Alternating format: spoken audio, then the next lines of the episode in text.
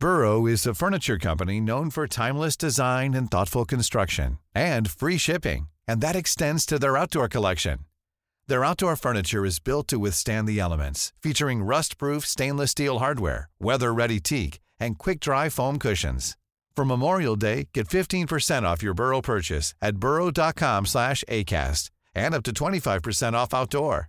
That's up to 25% off outdoor furniture at burrow.com Heraldo Radio, con la H que sí suena y ahora también se escucha. Inicia. Heraldo Noticias de la tarde con Jesús Martín Mendoza. En Heraldo Radio.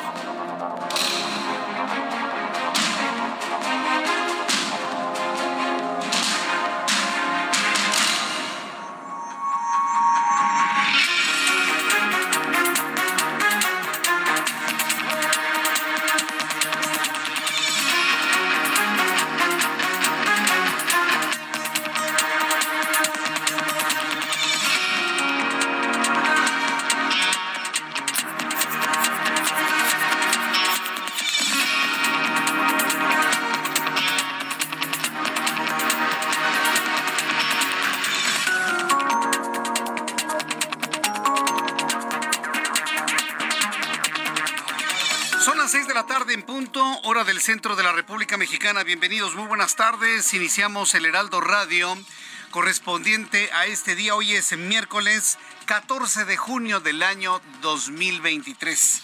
Como siempre me da un enorme gusto saludar a través de los micrófonos del Heraldo Radio en toda la República Mexicana.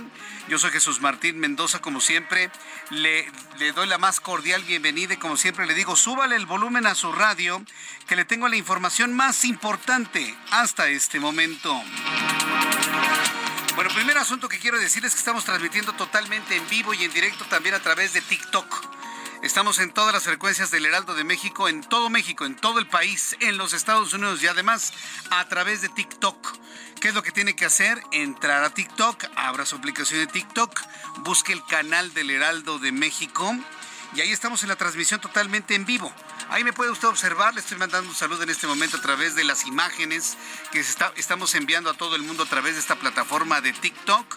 Estoy esperando sus comentarios porque tenemos un chat en vivo en donde estoy esperando todos sus comentarios. Estamos en vivo en TikTok del Heraldo de México. También les invito ahí para que me envíen un saludo. Yo leo algunos de sus comentarios. Y arrancamos con las noticias más importantes del día de hoy. Bueno, pues en primer lugar, en esta tarde del miércoles 14 de junio le informo que la saliente jefa de gobierno de la Ciudad de México, Claudia Sheinbaum, anunció que el secretario de gobierno de la capital, Martí Batres Guadarrama, será su relevo en el cargo quien definió como un hombre honesto y que conoce la ciudad, por lo que este nombramiento deberá ser aprobado por el Congreso local. Hace unos minutos la jefa de gobierno anunció que quien se quedará en el cargo de jefe de gobierno de la Ciudad de México será Martí Batres Guadarrama. Mira, el asunto es interesante, sobre todo porque Martí va a ser el jefe de gobierno, ya.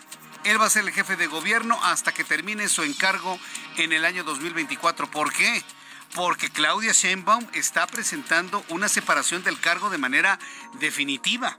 Ella ya, ya, ya, ya se ve como presidente de México y ella está renunciando de manera, bueno, va a separarse el cargo de manera definitiva el próximo viernes. Así que yo les invito para que me den sus comentarios a través de Twitter, arroba Jesús Martín MX, arroba Jesús Martín MX. Otra noticia importante de este día, el exsecretario de Relaciones Exteriores Marcelo Ebrard finalmente se registró este miércoles como aspirante a coordinador nacional de comités de defensa de la 4T, es decir, para ser el candidato de Morena a la presidencia de cara al proceso que va a definir la candidatura de Morena a la presidencia de México para las elecciones de 2024 y se convirtió en el primero en cumplir con el requisito. Personaje de la noticia Marcelo Ebrard es el primero en registrarse. De los seis que vemos enfrente, hoy fue el primero. También informaré que el gobernador de Sinaloa, Rubén Rocha Moya, pidió a los productores de maíz que reflexionen sobre el boicot al acopio de sus cosechas, en la cual dijo proviene de los grandes industriales por lo que les ofreció encabezarlos para tomar las instalaciones de empresas como Gruma, Cragil, Minsa, donde se ubiquen.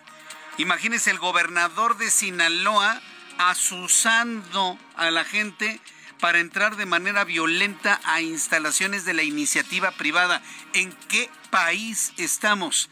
¿Qué clase de gobernador es este? ¿Pero qué le pasa? Él no puede atentar contra la iniciativa privada porque cuando estos políticos se convierten en empresarios, ah, entonces sí son muy de derecha y sí son muy empresarios y no les gustaría que les hicieran eso. Imagínense, Rubén Rocha Moya asusando a la gente para que invadan violentamente instalaciones como Gruma y Minsa. Hágame usted el favor, por supuesto estamos a la espera de las primeras reacciones de Gruma y de Minsa para que nos den sus opiniones a lo que un gobernador está provocando. Se llama Rubén Rocha Moya. Y también le invito para que a través de mi cuenta de Twitter, arroba Jesús Martín MX, nos den sus comentarios y a través de TikTok del Heraldo de México. En nuestro país la tercera hora de calor no cede y ahora Coahuila, Nuevo León, Sinaloa, Tamaulipas tendrán temperaturas máximas de 45 grados a la sombra. ¿Qué calor está haciendo el día de hoy en todo el país? Otros 18 estados tendrán temperaturas eh, rondando los 40 grados Celsius. En el Valle de México permanecerá el ambiente caluroso con temperaturas de 34 grados. En este momento tenemos 31 en la capital del país. Llegamos a 33 en algunas zonas céntricas de la capital del país. 31 en este momento, oscila entre 30 y 31 grados, dependiendo de la zona donde usted se encuentre de la capital de la República. Recomendación, tomar agua, hidratarse, evitar el golpe de calor. Lo que tenemos el día de hoy en toda la República Mexicana. Intenso calor. Y después de 15 meses de alzas, la Reserva Federal de los Estados Unidos decretó este miércoles una pausa en los incrementos de sus tasas de interés, con lo que se mantendrán en el rango de entre 5 y 5.25%, aunque advirtió que en caso de ser necesario podría aprobar nuevos aumentos antes del fin de año anunció la Reserva Federal que ya no ve de qué manera se pueda detener la salida de capitales, el debilitamiento del dólar y otros fenómenos que hemos visto en este periodo de recesión y de inflación en los Estados Unidos. Le tengo más noticias en resumen con Giovanna Torres. La jefa de gobierno Claudia Sheinbaum Pardo anunció la tarde de este miércoles que será sustituida por Martí Batres Guadarrama. La decisión aún tendrá que ser ratificada por el Congreso capitalino. El presidente Andrés Manuel López Obrador confirmó este miércoles que al menos ocho de sus colaboradores más cercanos le anunciaron que renunciarán en distintas fechas a su cargo para ir a competir en las elecciones federales, estatales y locales en 2024, por lo que aseguró que ya tiene el relevo de cada uno. La Corte de Apelaciones de Miami, Florida, dio la razón al gobierno mexicano sobre la demanda que interpuso en contra de Genaro García Luna, exsecretario de Seguridad Pública en el sexenio de Felipe Calderón, por el desvío de millones de pesos de recursos públicos a una red de empresas de las que él, familiares y amigos son socios. La Secretaría de Salud informó que se elevó a seis las personas fallecidas por golpes de calor debido a las altas temperaturas que se han presentado en varios estados de la República. También se registraron 226 golpes de calor, 173 deshidrataciones y 9 quemaduras. Un empresario del ramo gasolinero y la construcción en Nuevo Laredo, Tamaulipas, fue asesinado de un tiro en la cabeza cuando éste se encontraba en plena vía pública. Se trata del arquitecto José Luis Palos Morales, dueño de varias gasolineras, constructoras y casas de cambio. La Administración de Alimentos y Medicamentos de Estados Unidos investiga el brote de hepatitis tipo A relacionado con fresas orgánicas congeladas provenientes de Baja California. La FDA señaló que se identificaron nueve casos entre febrero y abril de este año, de los cuales tres requirieron hospitalización. Las fresas se vendían en bolsas, algunas mezcladas con otras frutas, en tiendas como Walmart, Costco y Hep en Oregon, Colorado, Texas, California y Arizona. La NASA anunció una misión exorbitante y es que la agencia se prepara para explorar un asteroide masivo y rico en metales con un valor de 70 mil veces superior a toda la economía global. Se trata del asteroide Sixteen Physique al que la NASA planea viajar entre el 5 y el 25 de octubre de este año desde el Centro Espacial Kennedy en Florida. A más de 50 años de la separación de los Beatles, Paul McCartney dijo en una entrevista a la BBC que este año se lanzará una canción inédita con la voz de John Lennon que fue recuperada de un viejo demo empleando la inteligencia artificial. Aunque no se dio detalles de la canción que será lanzada, expertos afirman que es probable que se trate de una composición de Lennon de 1978 llamada Now and Then. It's all because of you.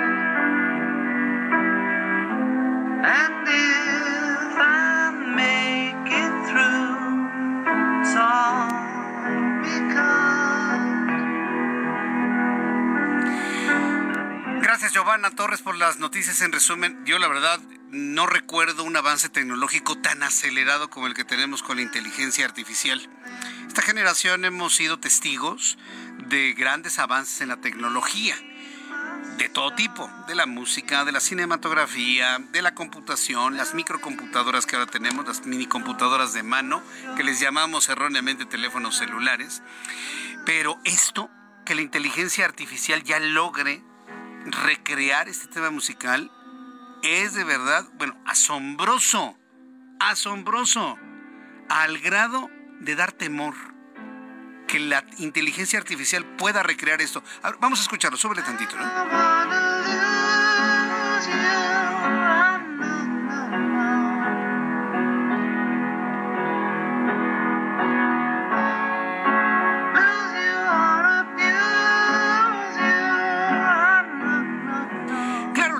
Artificial está todavía muy lejos, ¿no? Del sentimiento que le pueda poner un John Lennon, ¿no? Un John Paul McCartney, ¿no? Alguno de sus temas. O cualquier cantante. Todavía está muy lejos de la emotividad humana. Pero si sigue resolviendo problemas de esta naturaleza a este grado, pues al ratito muchos de nosotros vamos a ser completamente reemplazables por la inteligencia artificial. Ojalá y los políticos puedan ser reemplazables, ¿no cree usted?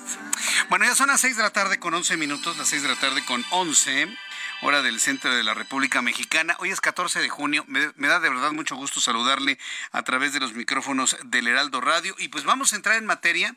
Claro, también saludando a quienes cumplen años, festejan su santo en este día. Más adelante le voy a informar en, en la información meteorológica por qué tenemos tanto calor. Para cuándo se espera que termine este calor. Porque son olas. No creo que el calor llegó para quedarse. Es una temporada. Van a ser unos días más de intensísimo calor en todo el país pero tenemos que aguantar ¿eh? y ahorrar agua. Eso es importantísimo, porque en esta época la gente se baña más. Y la respuesta es, pues no, aguántese tantito, bañese bien una vez, una, y aguántese hasta el día siguiente. Pero no se bañe ni dos ni tres días, porque entonces asociado al problema del calor, vamos a incrementar el problema de escasez de agua en muchas partes de la República Mexicana. Quienes están en, medio del calor pero político es el partido del Movimiento de Regeneración Nacional. Hoy inició el trámite de registro para que los aspirantes o suspirantes a la candidatura de Morena para presidencia de 2024 empiecen su registro. Y el primero en hacerlo fue nada más y nada menos que Marcelo Ebrard Casaubón, exsecretario de Relaciones Exteriores, quien se convierte en el personaje de la noticia hoy Marcelo Ebrard. Se registra este miércoles como aspirante a, la a coordinador de los comités de defensa de la 4T a nivel nacional, siendo el primero en cumplir con este requisito que le permitirá participar en las encuestas que van a definir, según esto, eso ya lo digo yo, según esto van a definir al candidato de Morena a la presidencia de la República. Entro en comunicación con Noemí Gutiérrez, reportera del Heraldo Media Group, quien nos tiene más detalles de lo ocurrido el día de hoy. Adelante Noemí, gusto en saludarte, ¿cómo estás? Hola, muy buenas tardes, Jesús Martín. Pues sí, con el compromiso de tener una campaña austera, cercana al pueblo, sin guerra, y respetando los resultados de la encuesta, este miércoles se registró Marcelo Ebrard Casobón para buscar la coordinación de defensa de la transformación de Morena. Él portaba un chaleco de Morena, pero también una camisa que usó en 2018 cuando le invitó a la campaña Andrés Manuel López Obrador y llegó al Hotel Sede acompañado de su esposa Rosalinda Hueso y sus operadores políticos, entre gritos de Marcelo, presidente, y vamos a ganar Pero escuchemos qué fue lo que dijo Marcelo Ebrard cuando se registró. Primero que me separé el cargo y soy el primero en las encuestas. Tres primeros lugares llevamos. Me comprometo a que en este proceso promoveré los avances y el legado de la cuarta transformación y acepto que la definición de este proceso será por el método de encuesta. Por tanto, el resultado será inapelable en términos del artículo 44, inciso S de nuestro estatuto. Bueno, y después le entregó a Mario Delgado, el dirigente de Morena, los documentos firmados para su registro y también el compromiso de que no habrá guerra sucia y sobre todo que aceptarán los resultados, pero también dijo que dará una sorpresa cuando inicie a primera hora los recorridos este lunes por todo el país. Escuchemos cómo lo mencionó el ex canciller. Lunes iniciamos el recorrido que está así estipulado de diálogo para escuchar, proponer, caminar, correr, brincar y estar alegres y felices. Sonreír. Nuestro lema es la alegría. La alegría es lo que va a hacer que triunfemos, salgamos adelante. ¿Por qué estamos alegres por los grandes triunfos y avances que ha tenido la cuarta transformación? ¿Por qué estamos alegres porque hay que llevarla a su máxima expresión? ¿Por qué estamos alegres porque nos importa la gente? Y cuando la gente te importa y te realmente te importa y te importa México, vas a salir adelante. Bueno, Jesús Martínez, comentarte que Mario Delgado también dijo que se va a garantizar la imparcialidad y la neutralidad y sobre todo dijo que el pueblo es el que va a decidir quién va a coordinar este comité de defensa de la transformación. Además, se refirió a qué recursos se utilizarán para estos recorridos. Escuchemos ahora a Mario Delgado. Están comprometidos todos a no usar recursos públicos, no usar recursos de procedencia ilícita y sobre todo a no caer en excesos. Pues si alguien cae ahí en excesos, pues va a ser muy visible. Es un proceso de organización interna más que un proceso jurídico.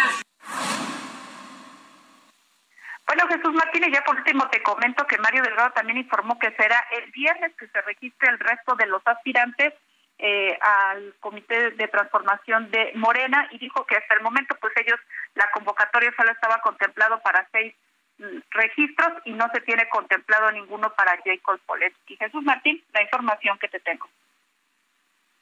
Seguramente va a dar algún pataleo por ahí la señora Polemski, pero bueno, qué bueno que se aclara que nada más son seis lugares y se acabó. Muchas gracias, Noemí. Muy buenas tardes. Hasta luego, muy buenas tardes. Esto sucedió dentro de Morena con este registro que hizo Marcelo Ebrard. Tus comentarios y opiniones a través de TikTok del Heraldo de México. Tenemos un chat en vivo y a través de TikTok los saludo y les estoy pidiendo un like un like, su manita, su dedito para arriba, un like y en este momento voy a agradecerles muchísimo a nuestros amigos que nos están viendo, saludando, enviando mensajes a través de TikTok del Heraldo de México. Su like es importantísimo para todos nosotros porque de esta manera más personas pueden ver y escuchar, ver y escuchar nuestro programa de noticias a través de esta pues muy importante plataforma, independientemente de lo que se ha dicho. A mí me ha sorprendido cómo ha crecido esta plataforma. Así que su like fundamental para nuestra transmisión en este momento, así que les invito para que nos den un like. Dice Alex Gum, saludos desde Memphis, Tennessee. Muchas gracias, Felipe JMX. Saludos, Jesús, Martí, eh, Jesús Martín. Te saluda Felipe. Muchas gracias, Felipe. Em, vamos a ver también aquí cuál es el mensaje de Rafael. Hola Rafael, buenas tardes, saludos desde Iztapalapa. Bueno, si ves que este, puse tu nombre es porque como que todavía le estoy entendiendo esto. Eh, Karina, también muchísimas gracias. Kinky Hank, viva Salomón Jara, gobernador de Oaxaca. Digo, a, a propósito de las habichuelas, ¿no? Digo, estamos platicando de Marcelo Ebrard y ya le están mandando saludos al señor Jara allá en Oaxaca. Dice Kinky Hank, dice también viva la maestra Delfina Gómez. Dice Sebastián, saludos desde Cuernavaca, Morelos, muchas gracias Antonio Garza. Saludos Jesús Martín desde Durango. Luis Eduardo Gen, saludos desde Huizquilucan. Eh, Soledad, muchísimas gracias también por estar con nosotros. Su like, buenísimo los likes que ya me están enviando a partir de este momento, se los agradezco infinitamente. Dice Tito Mesa, eh, Noroña es el gallo, me dice. Noroña es el gallo. Eh, Lichi, saludos desde Monclova. Y bueno, le voy a preguntar aquí a nuestro especialista en TikTok, ¿por qué de repente me aparece un sombrero en la transmisión? ¿Ya viste? Sí, si me ven de repente con un sombrero, le estamos dando un saludo a nuestros amigos allá en el norte, ¿eh? porque no sé por qué aparezco de repente con sombrero. Ya sabe de esas cosas extrañas que tiene TikTok, pero bien saludándolos con muchísimo gusto. Dice Paul, saludos desde Tecamac en el Estado de México. No, bueno, está padrísimo. Su like, amigos de TikTok, se los voy a agradecer infinitamente. Esa es la historia de Marcelo Ebrard. Dijo algo muy interesante. Dice, nosotros vamos a preocupar por la gente, pero auténticamente nos vamos a preocupar por la gente. Yo me quedé con eso. ¿eh? De su discurso, yo me quedé con eso. Porque hay mucho que entender en entre líneas de lo que dijo. Eh, digo, no quiero ser un mal pensado, ¿no? Pero eso es precisamente lo que algunos están observando dentro del movimiento de regeneración nacional que podría llevar al movimiento de izquierda pues a otro nivel, ¿no? Mucho más equilibrado, mucho más real, en donde verdaderamente se preocupen por la gente que menos tienen. ¿Qué va a pasar en la Ciudad de México? Ha empezado a circular un video de la jefa de gobierno de la Ciudad de México, Claudia Sheinbaum, durante el evento del domingo pasado, haciendo un reclamo fuerte. No se alcanza a entender que al gobernador de Sonora, al señor Alfonso Durazo. Eh, muchos análisis del del lenguaje corporal me ha tocado ver, que si tenía los puños cerrados, lo que mostraba que la jefa de gobierno estaba enojada. Mire, no lo sabemos. El asunto es que se están acabando sus días como jefa de gobierno. Ella misma anunció que se va a separar de manera definitiva, a menos de que en estas siguientes horas, pues la, la posición sea separarse temporalmente, ¿no? O solicitar licencia temporal. Pero la decisión está tomada, es una separación definitiva. Y ya mencionó quién va a ser el próximo jefe de gobierno. No podríamos decir que encargado de despacho, porque si ella se va a separar de manera definitiva, quien va a tomar las riendas como jefe de gobierno sustituto va a ser Martí Batres Guadarrama. Era lógico, era natural el nombramiento. La jefa de gobierno de la Ciudad de México, Claudia Sheinbaum, informó este miércoles que el secretario de gobierno Martí Batres se quedará al frente de la capital, será el nuevo jefe de gobierno de la ciudad a partir de que ella se, se, separe definitivamente del cargo para competir por la candidatura presidencial de Morena. La mandataria local agregó que el nombramiento tendrá que ser aprobado por el Congreso de la capital. Dijo, es un hombre honesto que conoce la Ciudad de México, dijo Claudia Sheinbaum al hacer el anuncio. El día de hoy quiero anunciar que el secretario de Gobierno, Martí Batres Guadarrama, se queda al frente del Gobierno de la Ciudad de México, lo cual tendrá, por supuesto, que ser aprobado por el Congreso de la Ciudad de México. Martí Batres es un hombre honesto, conoce la Ciudad de México. Y pues ya le toca. Ha trabajado muchos años Martí Batres para pues competir por para ser jefe de gobierno. En este momento le toca sin un proceso electoral, le toca como jefe de gobierno sustituto, pero le toca más de un año, ¿eh? Durante más de un año va, va a tratar de visualizar o de hacer lo que en su momento hizo, por ejemplo, un eh, una Rosario Robles, por ejemplo, que, que, estuvo poco tiempo al frente del gobierno de la Ciudad de México, o, en fin, Alejandro Encinas, claro, Alejandro Encinas, Fíjese que yo recuerdo que Alejandro Encinas, cuando se quedó como jefe de gobierno, mientras eh, Marcelo salía, eh, él hizo un trabajo extraordinario de, remediación de las calles. Él no hizo lo que, estaban, lo que están haciendo ahora, ¿no? De incrementar las banquetas y quitarle espacio a los automóviles. Se encargó de incrementar el espacio para los automóviles para evitar los conflictos vehiculares y con esto evitar, obviamente, la contaminación ambiental. Sí, porque para que todos los autos sean eléctricos en México, todavía van a pasar algunos 50 o 60 años. ¿eh? Entonces, no nos hagamos mucho a la idea de eso. Entonces, él lo visualizó, Alejandro Encinas, darle mejor eh, espacio a los autos para que circulen más rápido y con esto haya menos contaminación. Interesante el anuncio que hizo Claudia Sheinbaum.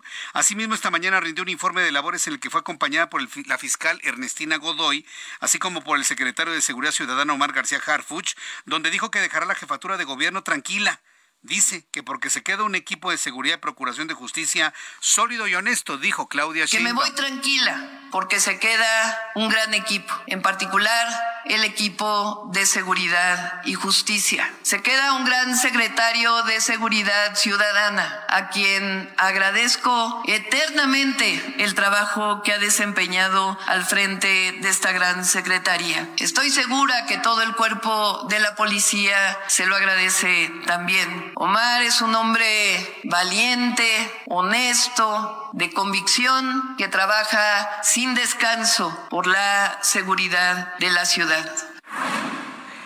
Pues es lo que dijo Claudia Sheinbaum. Mire, yo no voy a poner este en cuestionamiento si se va tranquila o no. En lo que sí estoy de acuerdo es que Omar García Harfuch ha hecho un trabajo muy bueno en la capital de la República. Y eso pues le ha valido, le ha valido que algunos lo visualicen en alguna posición de gobierno, inclusive la propia jefatura de gobierno de la Ciudad de México. Después de los anuncios, y para nuestros amigos que nos escuchan en toda la República Mexicana, les voy a platicar lo que pasó en el metro ayer. Fue una verdadera locura, y se lo digo a quienes nos visitan también en la capital del país, porque fue algo verdaderamente extraordinario lo ocurrido en la línea 9. Se trató de un error humano. Regreso con esa historia después de los mensajes aquí en el Heraldo Radio. Escucha las noticias de la tarde con Jesús Martín Mendoza. Regresamos. Heraldo Radio, con la H que sí suena y ahora también se escucha.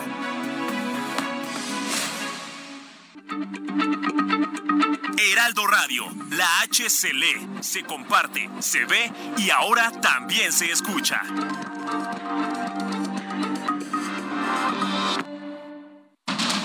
Continúa Heraldo Noticias de la tarde con Jesús Martín Mendoza.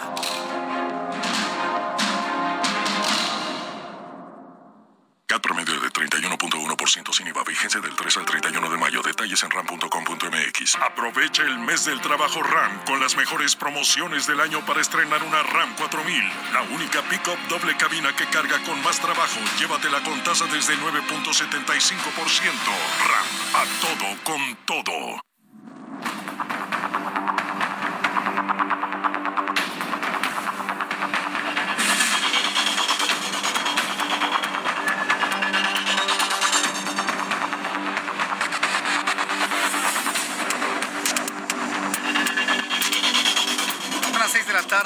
Con 30 minutos, las 18 horas con 30 minutos hora del centro de la República Mexicana. Escucha usted el Heraldo Radio, yo soy Jesús Martín Mendoza, estamos transmitiendo a través de todas las emisoras del Heraldo Radio en la República Mexicana, en los Estados Unidos, y a través de TikTok.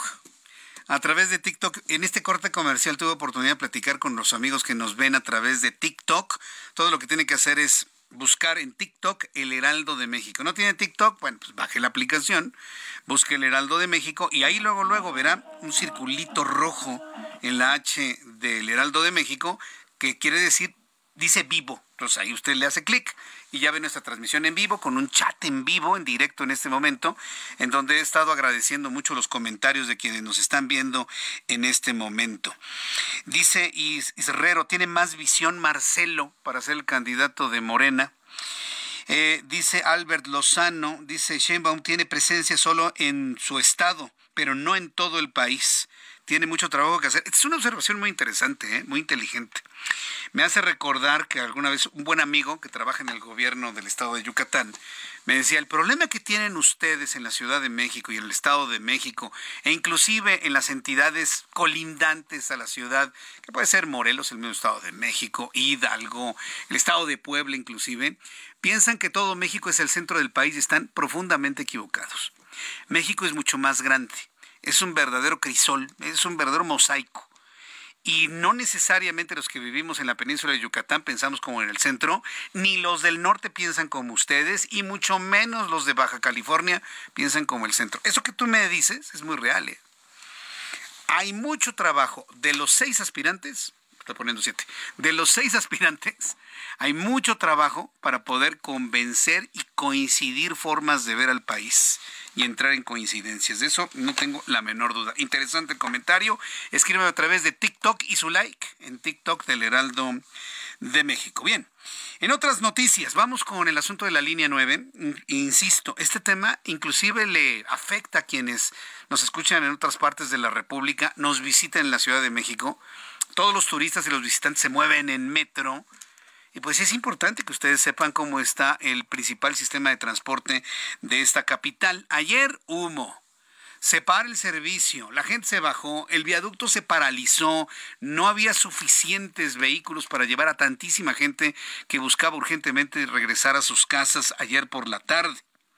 Bueno, ¿qué fue lo que pasó en el metro ayer en la línea 9? Para las personas que quedaron atrapados, les invito a que me escriban por TikTok del Heraldo de México y me den su like y me cuenten su historia a través de TikTok del Heraldo.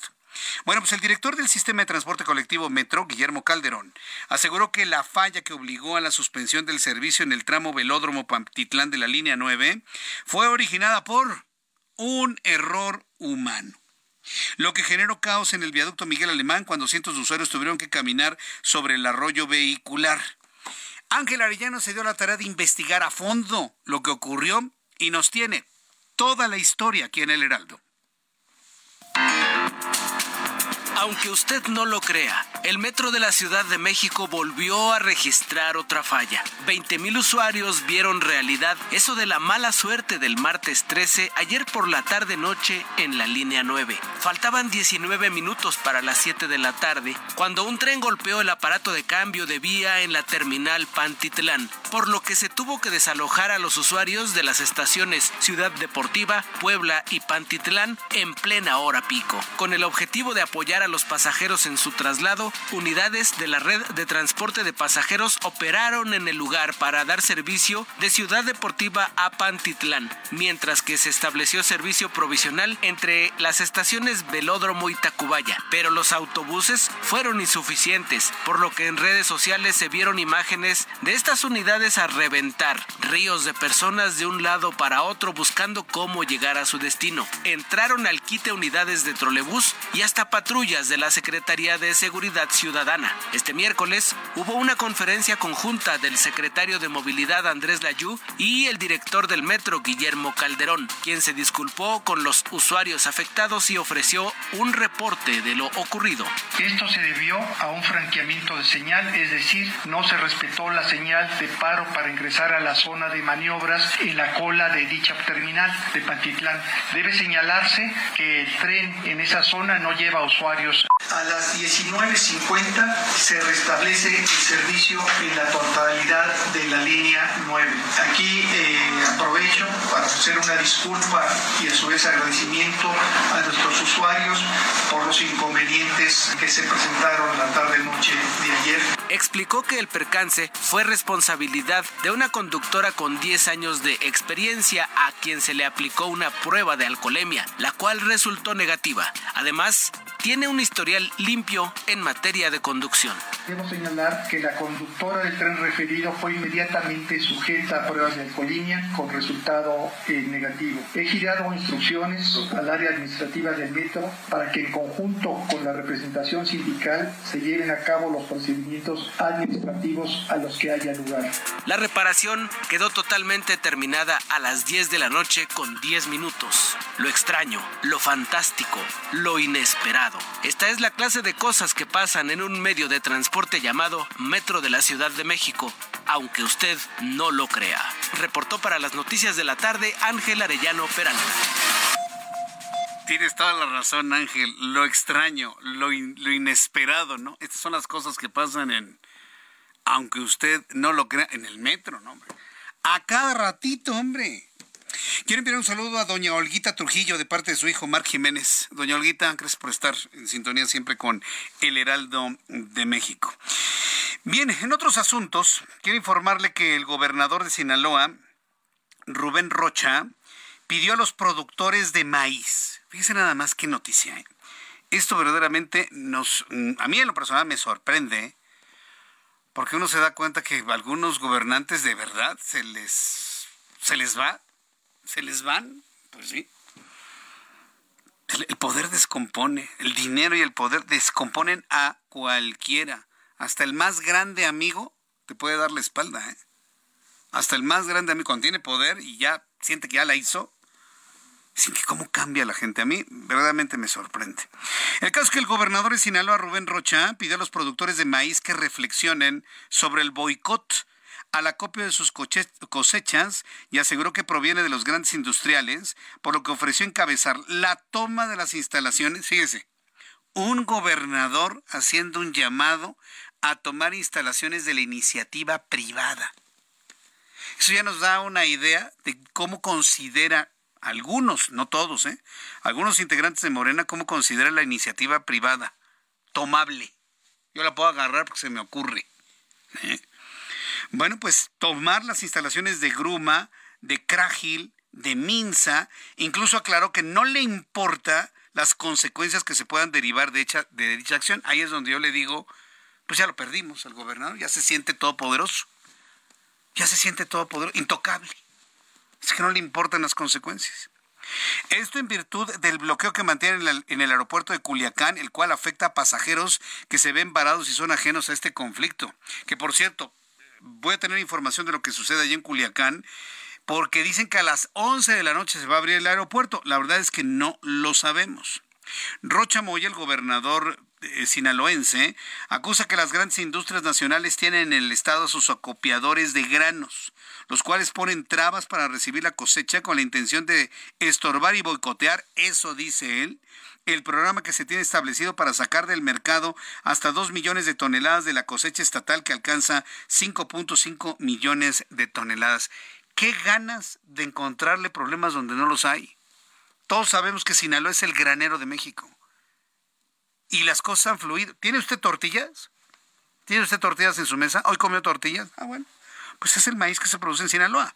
A mí que no me vengan con que no viene, que no llega. ¿Hay nixtamal en las tortillerías? Sí, la tortilla está cara, pero hay. Eso significa que la cadena productiva está funcionando sin ningún problema. Pero pues ya saben, quieren llamar la atención de manera mediática y luego quieren decir, quiero ser presidente. Sí, porque esto es, la, es lo de hoy, ¿no? Quiero ser presidente. A lo mejor por ahí se le ocurrió algo de eso. Amigos de TikTok, su like. Les voy a agradecer que me envíen su like, que pongan su like en la, transmisión que estamos realizando en este momento. Bien, en otro asunto, agricultura. vamos con Manuel Aceves, precisamente nuestro corresponsal en Sinaloa. Adelante, Manuel. Esto provocó el cierre del aeropuerto. ¿Cómo van las cosas en el aeropuerto internacional de Culiacán, Sinaloa? Efectivamente, Jesús Martín, esta tarde se cumplieron 24 horas de la toma del Aeropuerto Internacional de Culiacán y el bloqueo continúa, las operaciones siguen suspendidas, no hay definitivamente acuerdo. El llamado fue muy claro, porque los verdaderos responsables son eh, pues estos eh, grandes acopiadores, estos grandes industriales que están boicoteando el esquema que trazó eh, junto con el presidente Andrés Manuel López Obrador, fue lo que argumentó el gobernador Rubén Rocha Moya luego de invitar a los productores a manifestarse precisamente en los almacenes, en las bodegas de estos acopiadores, de estos industriales, pero pues al lugar arribaron elementos de la Agencia de Investigación Criminal, es la novedad que tenemos hace unos momentos, prácticamente hace una hora, de la de la Agencia de Investigación Criminal de la Fiscalía General de la República, lo cual indica que ya hay una denuncia contra los productores agrícolas que mantienen cerrado pues el, el aeropuerto en exigencia de la venta total de 6 millones de toneladas de maíz que están en proceso de cosecha a un precio de garantía de 6.965 pesos la tonelada, lo que piden es certidumbre. En cambio, lo que han obtenido es, pues, ahora la visita de estos agentes. Estábamos platicando con algunos de los productores. Les preguntamos, ¿por qué no acceder al llamado del gobernador de ir a buscar, de dejar el plantón, de, pues, dejar la afectación a terceros y buscar el diálogo? Lo que nos comentaban es que cuando tomaron las instalaciones de Pemex les aseguraron que el diálogo se mantendría, les aseguraron que habría soluciones a sus demandas, pero posteriormente los dejaron prácticamente en el olvido cuando el caso no fue mediático, Jesús Martín, y es el temor que tienen volver a ceder, volver de alguna manera a, darle pues la razón al gobierno del estado o, a, hacerles caso, por así decirlo, y no encontrar una respuesta, es lo que comentaban algunos de los productores hace unos momentos con quienes tuvimos la oportunidad de platicar, y sí, sí hay temor a las denuncias, sin embargo dicen, no estamos cometiendo ningún delito, eso a consideración de ellos. Están exigiendo pues eh, precios justos y un esquema justo de comercialización. Y bueno, no les pareció mucho la declaración del gobernador Rubén Rocha Moya. Ellos querían verlo ahí como un gesto de solidaridad, como un gesto de apoyo. El gobernador dice, no, no voy a ir para que me digan cosas, no voy a ir para que me, falten al respeto. Digan hasta una... Exactamente, exactamente, Jesús Martín. Vaya, pues qué momento, ¿eh? Digo, el hecho de que tengan una petición justa no significa que bloquear un aeropuerto no sea un delito, es una instalación federal eh, ¿hasta qué hora va a estar cerrado el aeropuerto?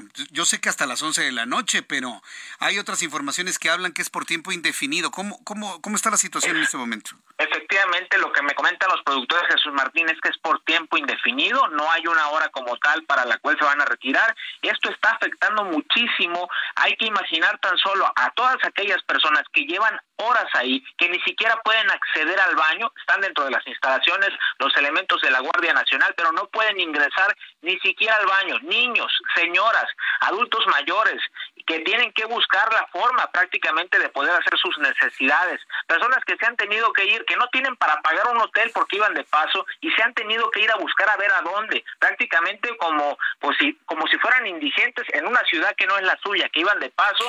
Así está la situación. Eh, están molestos, están irritados también por esta situación. A ver, yo, yo no sé qué me sorprende más yo no sé qué me sorprende más, si la fuerza que tienen estos grupos para bloquear un aeropuerto sin que les importe todo lo que me estás diciendo, o la falta de acción de una federación para hacerlos a un lado y permitir la operación de una instalación federal. Hay que entenderlo de esta manera, ¿no? Efectivamente, Jesús Martín. Afortunadamente hay personas que se han solidarizado. Esto no de ningún partido político, personas que pues por iniciativa propia han empezado a llevar comida, han empezado a llevar agua a las personas afectadas y afortunadamente gracias a eso ha sido un poquito más la resistencia que han tenido estas personas que realmente con estas temperaturas que hacen en Culiacán, que alcanzan los 40 grados, 40 y tantos grados de sensación térmica, pues realmente son un calvario. Bien, pues estaremos atentos de lo que sucede en el Aeropuerto Internacional de Culiacán, Sinaloa. Muchas gracias, Manuel Aceves. Buenas tardes, Jesús Martín. Buenas tardes. Es el México de hoy. Son las 6 de la tarde con 45 minutos hora del centro de la República Mexicana. Juan Musi, analista financiero en la línea telefónica. Estimado Juan Musi, bienvenido. Muy buenas tardes. ¿Cómo estás? Muy bien, mi querido Jesús Martín, que es justo. Justo te iba a preguntar al aire porque me estoy en este momento subiendo un avión y voy con destino a la Ciudad de México y no sabía de qué aeropuerto estabas hablando, mi querido Jesús Martín, para prácticamente dar la vuelta en U, pero bueno, ya oí la nota completa. E, es el, aeropuerto de Culiacán, Sinaloa. Tú vienes de más lejos, me imagino, ¿no? No, vengo de Monterrey y voy hacia la Ciudad de México, pero te digo, no sabía si hablabas particularmente de la Ciudad de México y bueno, aparentemente todo en orden, ¿no? Yo, sé que eres un, un, empresario, un financiero que viaja mucho. Hay que estar muy atentos de los, de los informes del Herado porque ya fue a Oaxaca, luego cierran la Ciudad de México, en este momento es Culiacán, al ratito se les va a antojar otro aeropuerto importante, esperemos que no ocurra. Pero por lo pronto así, viajando, estás muy atento de lo que sucedió en la FED, ¿verdad? ¿Qué fue lo que ocurrió, Juan? Sí, te cuento, Jesús Martín. Pues fíjate que eh, ocurrió lo que esperábamos. ¿Qué es lo que esperábamos? Que la tasa no se moviera, que se quedara en 5.25. La justificación detrás de esto, pues tiene que ver con que pues las últimas cifras y publicaciones de inflación en Estados Unidos han venido bajando. De hecho, lo comentamos tú y yo la semana pasada. El lunes, el martes, perdóname, se publicaba la inflación, bajó de 4.9 la cifra anual a 4%.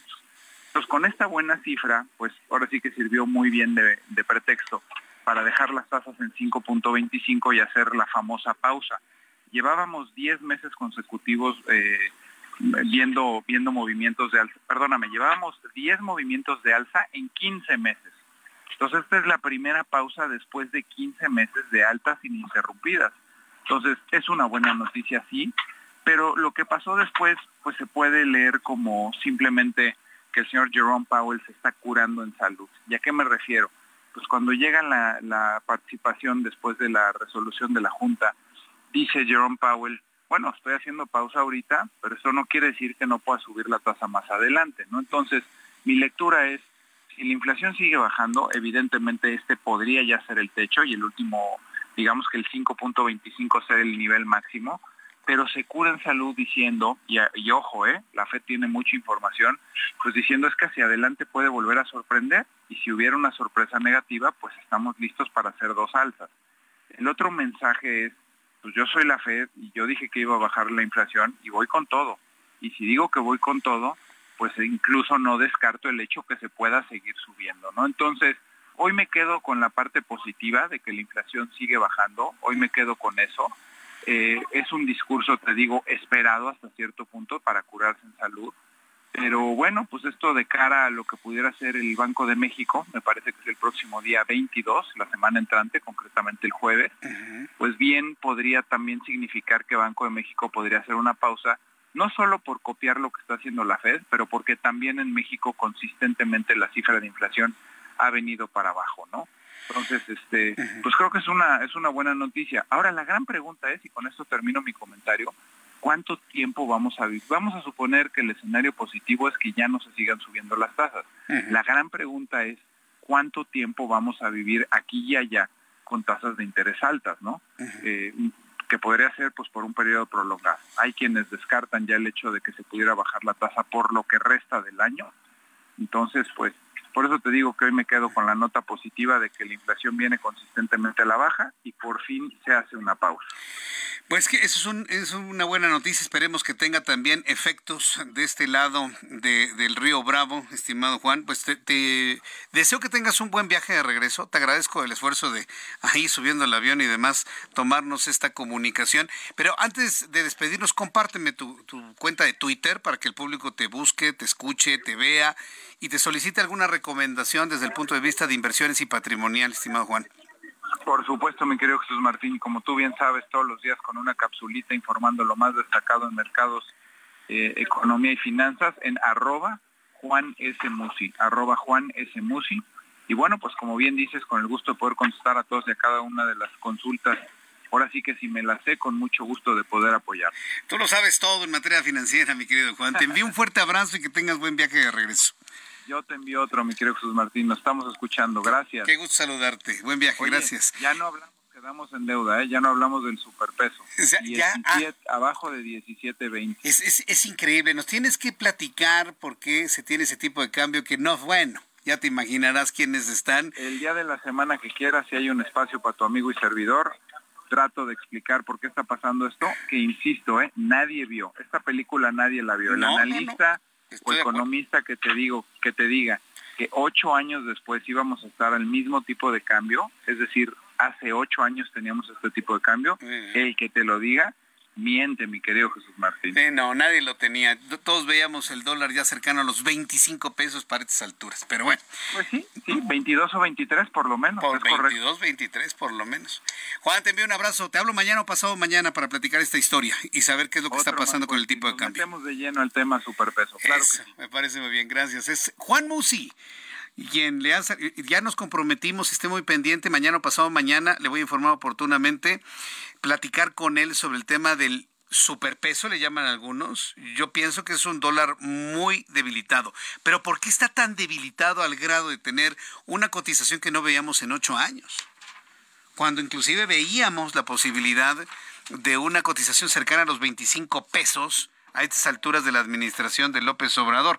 Vamos con Misael Zavala, reportero del Heraldo Media Group. Debates y sin recursos de partidos, parte de las reglas de Va por México. Vaya, Adelante, Misael, ¿qué fue lo que informaron el día de hoy sobre este tema?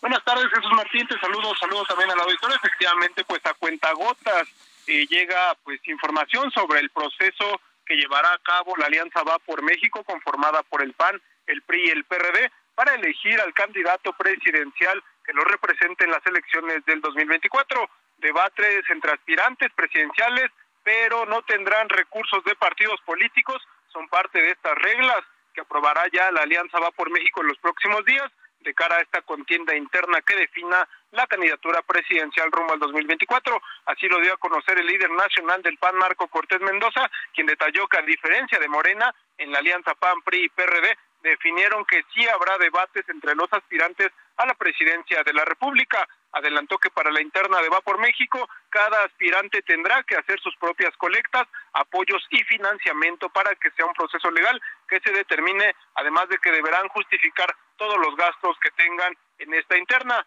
En una entrevista a medios de comunicación, Marco Cortés reveló que se ha sumado un aspirante más a la presidencia de la República por la Alianza Va por México. Se refirió a la senadora Xochil Gálvez.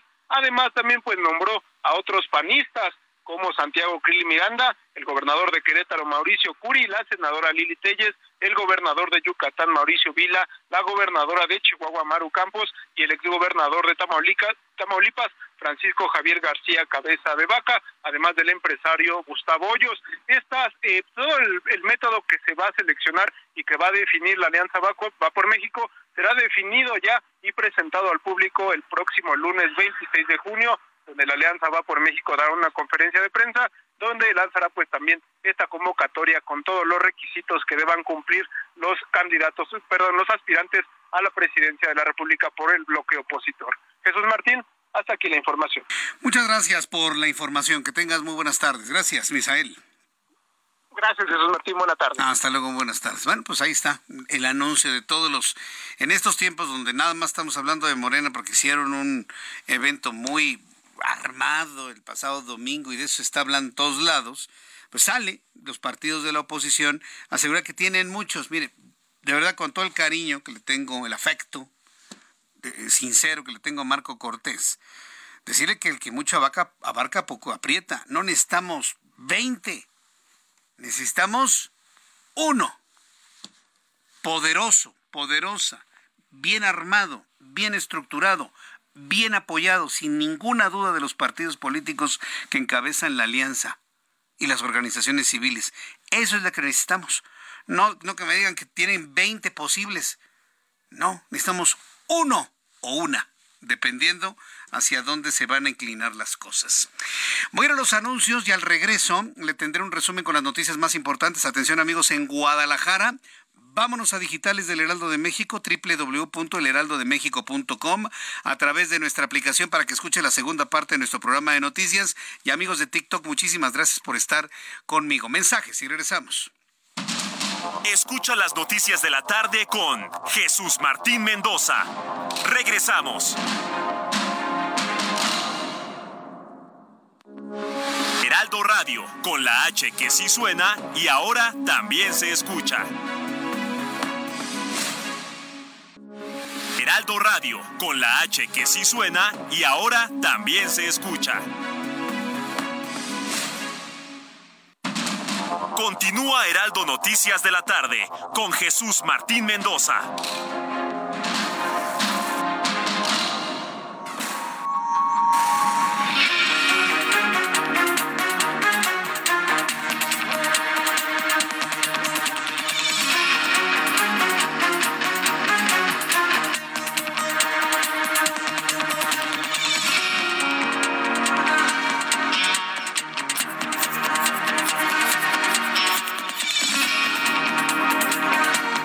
En punto, las 19 horas en punto hora del centro de la República Mexicana, le presento un resumen con las noticias más importantes en el Heraldo Radio.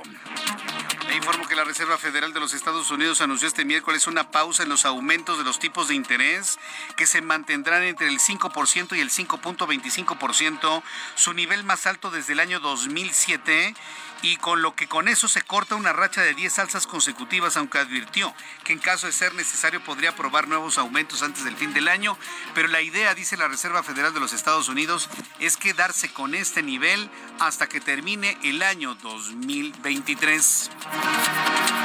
En su análisis, en su análisis que hizo Juan Musi hace unos instantes aquí en el Heraldo Radio, consideró esto como un mensaje de certidumbre y de posible fortaleza ante, bueno, una fortaleza clara ante la evidencia de una baja en la inflación en los Estados Unidos.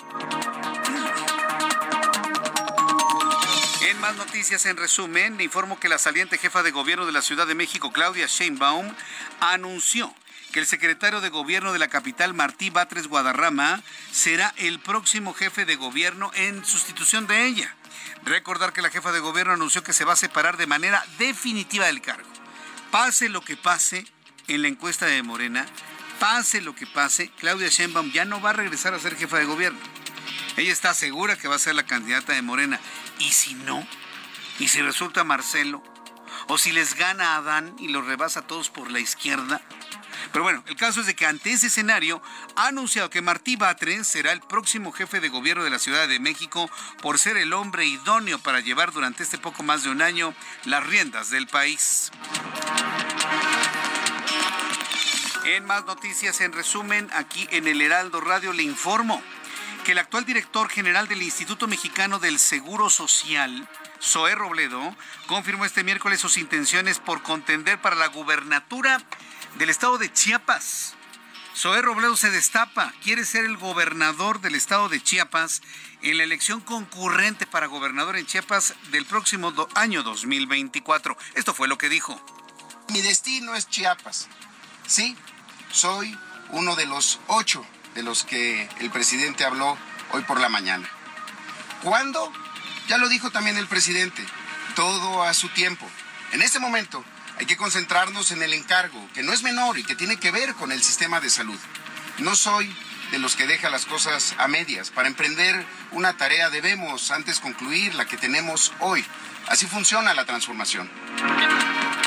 Bien, pues esto fue lo que comentó Zoé Robledo, quien se destapa, quiere ser gobernador del estado de Chiapas. Mientras tanto, ¿sabe también quién se destapó y también quiere ser gobernador? Alejandro Armenta, el presidente de la mesa directiva del Senado de la República. Hoy anunció que buscará la candidatura de Morena a la gubernatura de Puebla en 2024, aunque no reveló si dejará la Cámara Alta en el corto plazo y aclaró que será respetuoso de los procedimientos de sus derechos político-partidarios. También le informo que la Confederación de Cámaras Nacionales de Comercio, Servicio y Turismo con Canaco Servitur estimó que la celebración del Día del Padre en México dejará una derrama económica por 38.500 millones de pesos, siendo los giros de alimentos y bebidas los más beneficiados por esta celebración. La Secretaría de Seguridad Ciudadana de la Ciudad de México informó que un locatario del mercado de tenis de Tepito, ubicado en el cruce de Matamoros y Tenochtitlan, murió esta tarde por un disparo en el rostro cuando manipulaba un arma de su propiedad, la cual se accionó de manera accidental. Le informo que Amnistía Internacional denunció que cinco activistas e intelectuales cubanos fueron detenidos este miércoles por protestar contra la dictadura de Manuel de Miguel Díaz Canel en las eh, ciudades de La Habana y Matanzas, por lo que exigen su liberación inmediata y salvaguardar su integridad. El secretario general de la ONU, Antonio Guterres, advirtió este miércoles que el mundo está viviendo una oleada de xenofobia, una oleada de racismo una oleada de misoginia violenta y odio contra distintos grupos religiosos. Esto dijo Antonio Guterres, el secretario de la ONU, por lo que llamó a todos los países a promover la diversidad como una riqueza. La Corte de Apelaciones del Tercer Distrito de Florida en los Estados Unidos levantó la pausa que había impuesto al caso civil que inició la Unidad de Inteligencia Financiera contra el exsecretario de Seguridad Pública, Genaro García Luna, por corrupción, lavado de dinero, enriquecimiento ilícito. El caso ahora podrá seguir su curso. Le informo que un estudio científico publicado este miércoles en la revista Nature reveló que el fósforo es un componente clave para la vida. Existe en el océano debajo de la superficie helada de Encelado, una de las lunas del planeta Saturno. El hallazgo se basó en una revisión de los datos recopilados por la sonda Cassini de la NASA, con los cuales se elaboró este informe que se ha publicado de manera oportuna.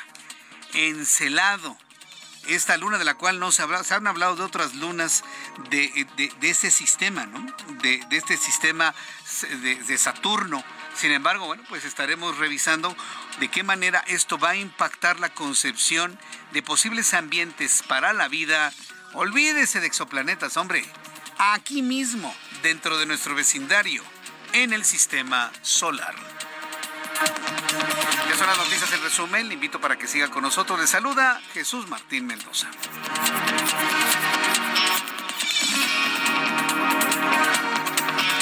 Las 7.6, 7.6 tiempo del centro de la República Mexicana. Vamos a revisar la información con nuestros compañeros reporteros urbanos, periodistas especializados en información de ciudad. Javier Ruiz, ¿en dónde te ubicamos a esta hora de la tarde?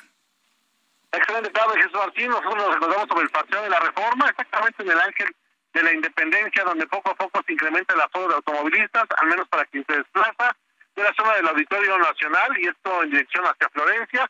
Más adelante también llegando al entronque con la avenida de los insurgentes. El sentido opuesto, el avance es mucho más aceptable, únicamente hay que moderar la velocidad en lo que corresponde a la avenida de los insurgentes, también ya con unos rezagos a la circulación desde la calle de Niza y principalmente para continuar hacia el eje 1, el eje 2 norte, el sentido opuesto también con contratiempos para llegar a la avenida Chapultepec y principalmente ya llegando hacia el eje 3 sur, la avenida Baja California y finalmente mencionar Jesús Martín que tenemos en este momento un bloqueo, aproximadamente 20, 25 personas, todos ellos sobre el eje 1 norte en su tramo Mosqueta, llegando a la calle de Zaragoza, exigen agua potable y están afectando la circulación, esto principalmente para quien desea llegar hacia el eje 1 poniente de la avenida Guerrero, hay que evitar este punto de preferencia, utilizar como alternativa el circuito bicentenario. De momento, Jesús Martín, es el reporte que tenemos.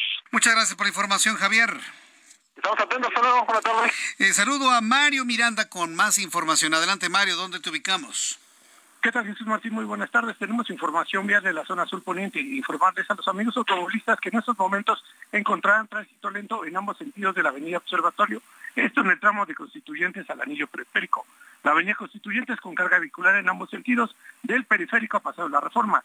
Avenida de las Torres con carga vehicular de Constituyentes a la Avenida Sur 122. El anillo periférico con vialidad aceptable en ambos sentidos de San Antonio a la Glorieta de San Jerónimo y finalmente calle 10 con buen avance de periférico a la Avenida Escuadrón 201. Se mantiene la información vial al momento. Muchas gracias por esta información, Mario. Sí, muy pendiente, buenas tardes. Hasta luego, muy buenas tardes. Bueno, son las 7 con 8 horas del centro de la República Mexicana. Le presento un resumen con las noticias de finanzas con Héctor Vieira.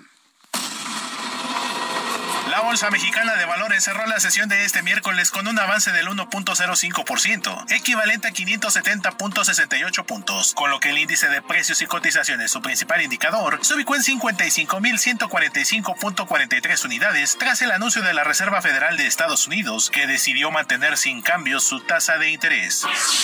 En la Unión Americana, Wall Street cerró con balance mixto, ya que el Dow Jones retrocedió 232.79 puntos para quedarse en 33.979 .33 unidades. Por su parte, el Standard Poor's avanzó 3.58 puntos, con lo que llegó a 4.372.59 unidades, y el Nasdaq ganó 51.16 puntos para llegar a 13.626.48 unidades.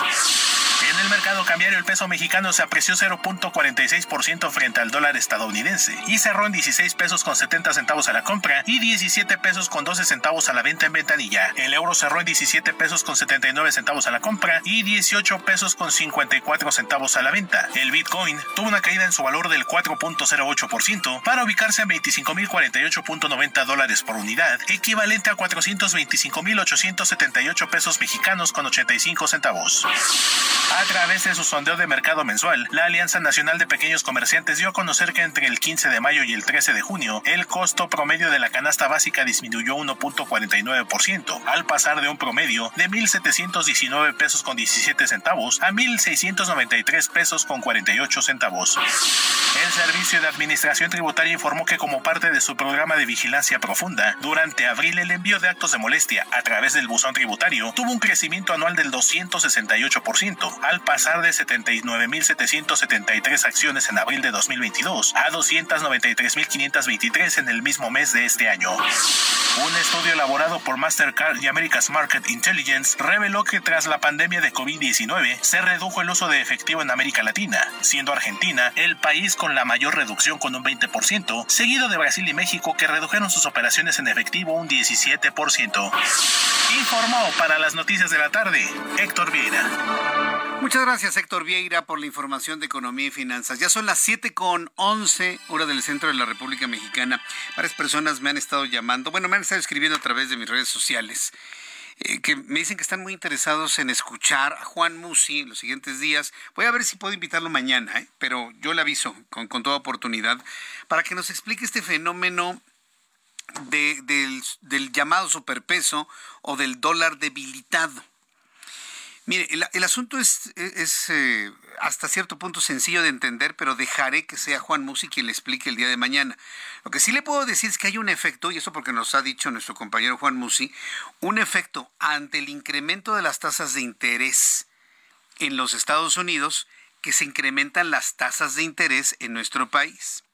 Cuando incrementan las tasas de interés, hay dos efectos. Se encarece el crédito, se encarece se encarece el dinero que usted puede obtener en una tarjeta de crédito o en un hipotecario o en un automotriz, pero se incrementan los beneficios, escuche usted, cuando se invierte.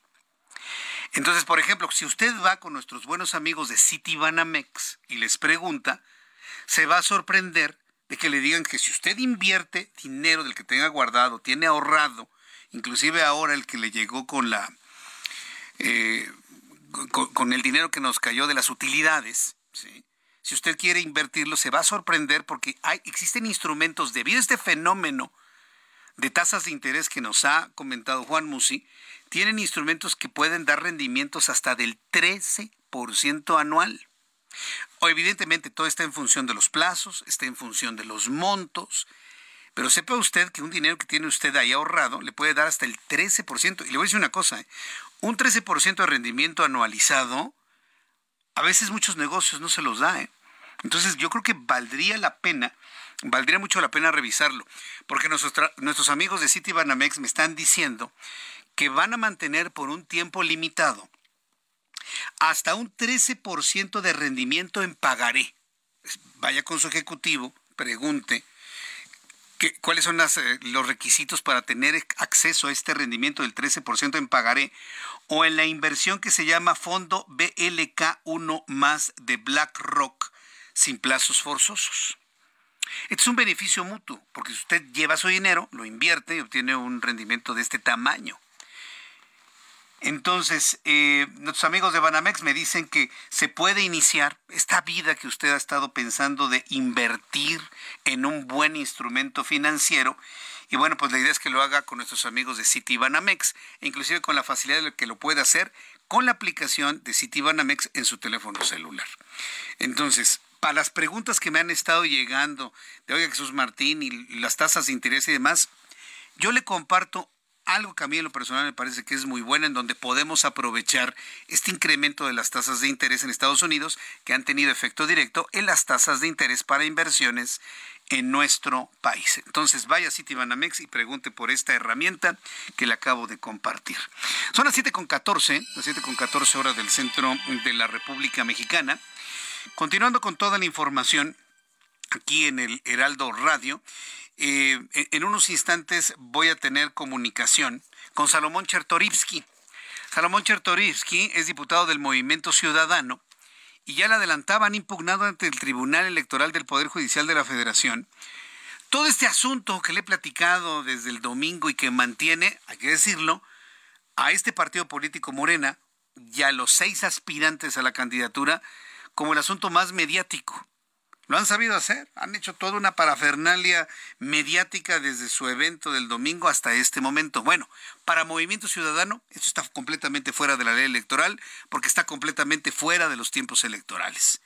En la línea telefónica, Salomón Chertorivsky, diputado por Movimiento Ciudadano. Estimado Salomón, qué gusto saludarte, ¿cómo te encuentras? Muy buenas tardes. Te saludo con enorme gusto como siempre, querido Jesús. Yo pensé que ningún partido se iba a quejar ante el tribunal ante todo esto que hemos estado viendo. Hoy están en todos lados con este evento del domingo y ahora pues todos los, eh, los comentarios y registros y demás. ¿Cómo lo están viendo el movimiento ciudadano, Salomón? Pues hay que llamarlo por lo que es. Es trampa lo que están haciendo, Jesús Martín. Creo que hay que decirlo, hay que decirlo con todas sus letras y aunque la ley para ellos no importe, creo que todos los demás no lo podemos normalizar y tenemos que marcar una tras otra, tras otra, el foul que están cometiendo, porque nuestra ley electoral prevé tiempos para las precampañas, nuestra ley electoral tardó mucho en construirse y ellos, el presidente fue parte de la exigencia de que se construyera así para que hubiera un tiempo definido, para que hubiera fiscalización sobre los recursos que se utilizaban para las precampañas, para dar equidad entre las fuerzas políticas.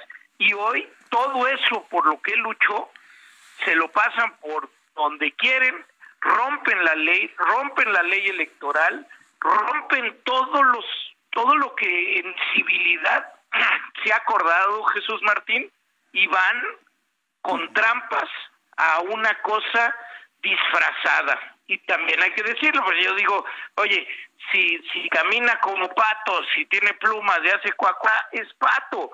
Si son, aunque les llamen coordinar, están peleando por la coordinación del futuro de la cuarta transformación o lo que tú quieras, Jesús Martín, pero si están en la calle con estructuras electorales, pagando tiempos para estar con pauta, con medios, imprimiendo folletos, eh, haciendo mítines y eventos, eso se llama precampaña. hay que llamarlo así, y no podemos dar pauta a que la trampa se permita y se normalice. Sí, no, no podemos normalizar este tipo de cosas, pero mira, también ha sido claro que en el actual ser y hacer de quienes sustentan la administración, pues yo, yo he visto que pues, pasan por encima de muchas leyes, hasta de la misma constitución, y esto se va a hacer un costumbrismo en México. Eso es lo, eso es lo preocupante. En Movimiento Ciudadano, ¿qué es lo que están planteando para evitar este fenómeno hacia el futuro, Salomón? Pues lo que ha pasado en otras ocasiones, porque como bien dices, sí han intentado pasar por encima de la ley, incluso han tratado de pasar por encima de la Constitución y afortunadamente hemos tenido una Suprema Corte de Justicia que ha salido al quite con completa convicción.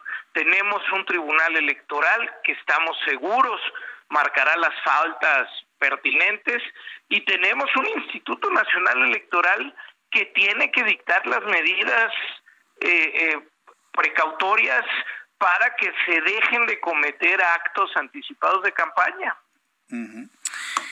Ahora bien, la, queja es ante el Tribunal Electoral del Poder Judicial de la Federación. ¿Qué, espera Movimiento Ciudadano que determine el tribunal ante esta queja que han presentado? Se está, que se está violando la ley electoral y que sean severos. Porque fíjate el caso de, Claudia Sheinbaum.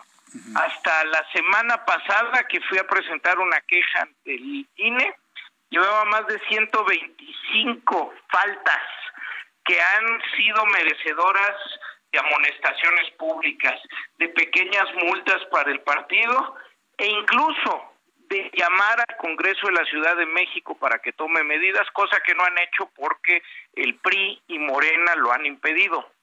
Pero creo que con esto y la reiteración de faltas, debe de actuar con mucho mayor severidad y decir, oye, esto no es una burla, aquí hay una precampaña escondida y eso no se puede hacer según nuestra legislación.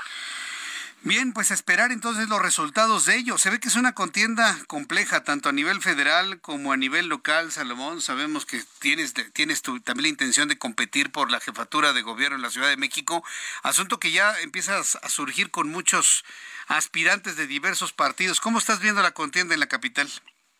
Pues yo estoy convencido que hay que esperar los tiempos electorales. Tú y yo hemos platicado de, mi interés sobre los asuntos de la ciudad, pero yo no transgrediré lo que nuestra normatividad marca. Creo que eso es parte fundamental de lo que tenemos que no solo exigir, sino cumplir este, nosotros mismos. Así que, que, que pues vayamos a esperar los tiempos y que la gente se dé cuenta que, que la tramposa, los tramposos no pueden, no pueden seguir eh, con impunidad como decíamos, normalizando una situación que no es normal. Sí, no, yo, yo, estoy totalmente de acuerdo en que, en que no se debe normalizar la trampa. ¿Y los otros partidos no están interesados en apoyar, secundar esta iniciativa de sanción por eh, violar estos tiempos, Salomón? Eh, pues vayamos viendo, ¿no? Este, ahí están los recursos que se pueden presentar, ahí están los tiempos también que, que, marca ante el tribunal lo presentamos desde el lunes porque eh, tenía un, un, tiempo perentorio. Eh, y el día de ayer presentamos otro recurso y seguiremos presentando los recursos este, necesarios. ¿no? Bien, pues Salomón Chertorivsky, ha sido un enorme gusto conversar contigo a través del Heraldo Radio. Estaremos muy atentos de lo que reaccione el Tribunal Electoral del Poder Judicial de la Federación. Y sigamos platicando, mi querido Salomón.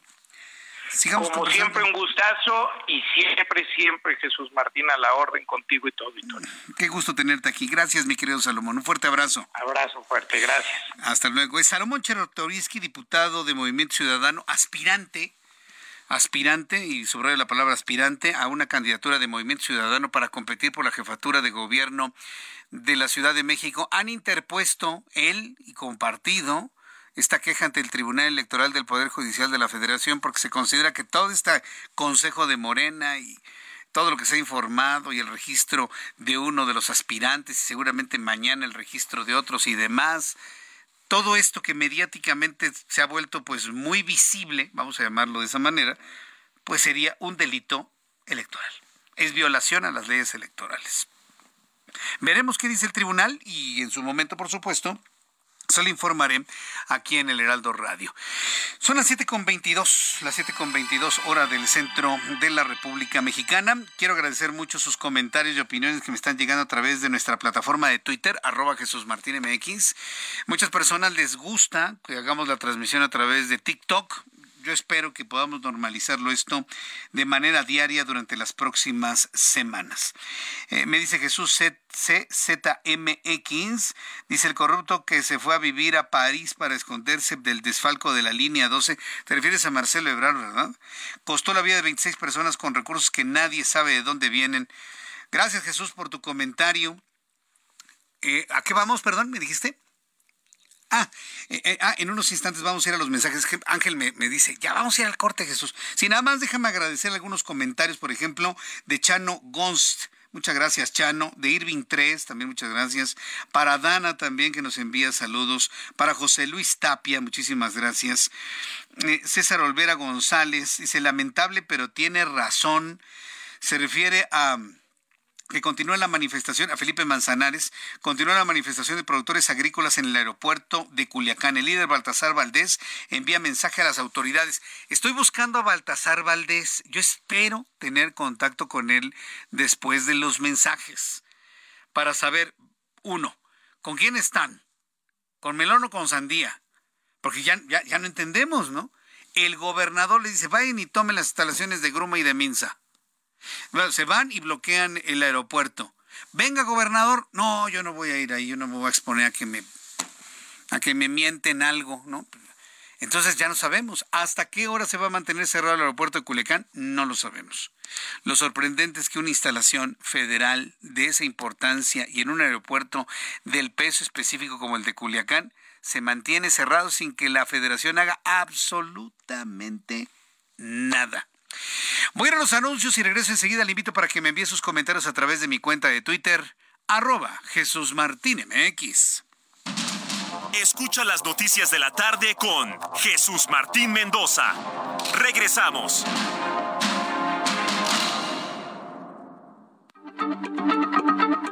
Heraldo Radio, la H se lee, se comparte, se ve y ahora también se escucha.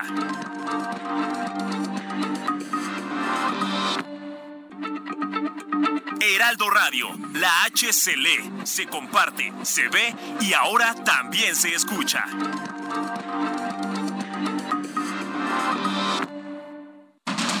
Continúa Heraldo Noticias de la tarde con Jesús Martín Mendoza.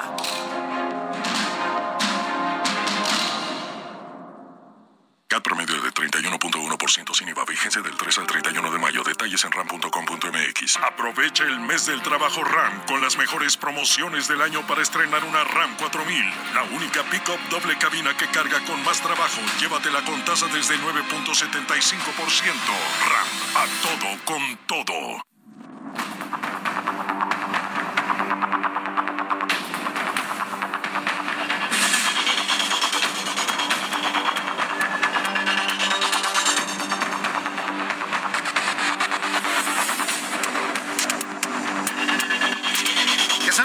Y media, las siete con treinta, las 19 horas con 30 minutos, hora del centro de la República Mexicana. Me da mucho gusto saludar a Luis Eduardo Velázquez, director del diario Semanero Capital CDMX, a propósito del proceso de nombramiento de jefe de gobierno sustituto en la Ciudad de México. Un proceso, tú me dirás, Luis Eduardo Velázquez, que pues no es proceso, ya dijo la jefa de gobierno quién va a ser, pero pues entiendo que hay un protocolo que seguir. Adelante, Luis Eduardo. Buenas noches, estimado Jesús Martín, y un saludo a tu auditorio. Claro que ya en estos tiempos parece que nos están dictando todo lo que se tiene que seguir, pero así es que el Congreso de la Ciudad de México, que ya se había ido de descanso, tendrá que sesionar de manera extraordinaria. Lo van a hacer este viernes 16 de junio.